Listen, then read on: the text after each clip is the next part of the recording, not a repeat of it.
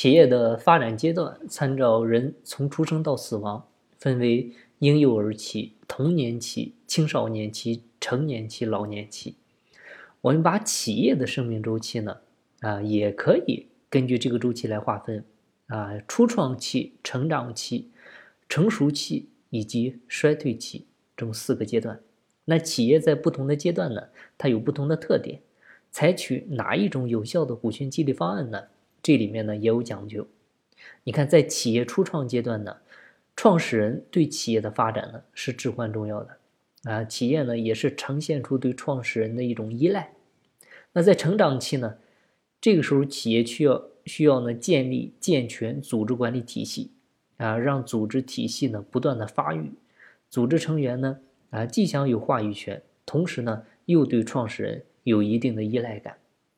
那到了成熟期呢，创始人呢要考虑进行接班人的一个培养了。啊，这个时候呢就要制定一系列的制度设计，同时呢还要延缓企业衰老期的一个出现。那当企业到了衰退期的时候，啊，这个时候就要考虑进行及时的转型了。啊，转型干啥呢？就是来延缓企业进入死亡。啊，所以呢，针对企业不同阶段的特点，啊，我们呢来分析不同的发展阶段应该采取哪种有效的股权激励方案。首先呢，我们先来看初创期。据有关数据显示呢，中国企业的平均寿命仅有二点七年。啊，那在初创期呢，很显然我们企业的目标呢就是活着，很简单。啊，在初创期，公司的管理流程、制度建设。啊，根本就不那么重要，活着是第一要素。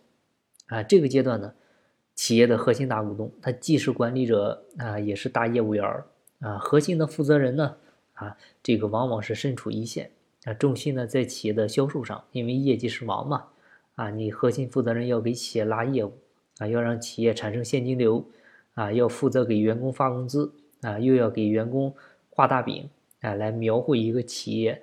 未来的一个发展愿景，来增加员工的信心啊，所以呢，在初创期，企业负责人主要就是解决企业的一个生存问题啊，员工呢也最关心的就是工资啊，就是奖金这些呢能不能正常发放？那这个时候在企业当中呢，主要就是以工资和奖金为主，那股权呢，它仅仅是很小的一个辅助作用，所以在这个阶段，股权激励成功的一个关键呢，就是第一个。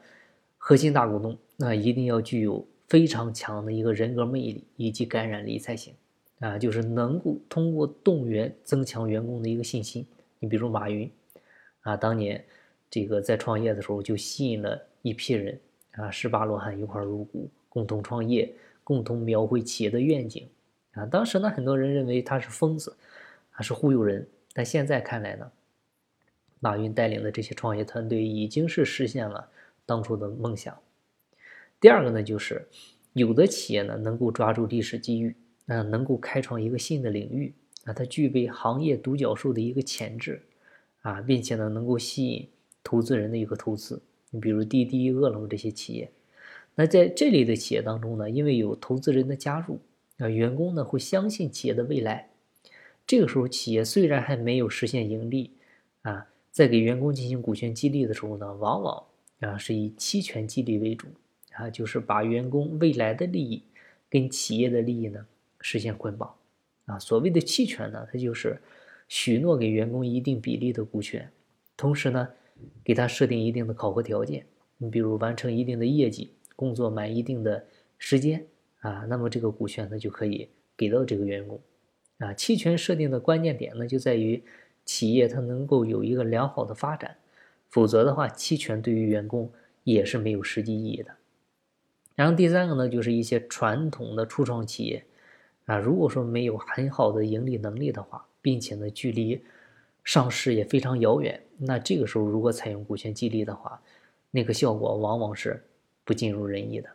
所以呢，如果说你是初创期的企业啊，这三种情况一定要考量考量。那接下来呢，我们再讲剩下的三个时期。啊，具体呢，我们下一期音频再详细来跟大家进行聊。啊，今天的分享呢就到这儿，有更多股权管理方面的问题呢，欢迎加我微信详细沟通。我的微信号是四零六八九三四六四。金不在西天，金在路上。我是张翔，下期再见，拜拜。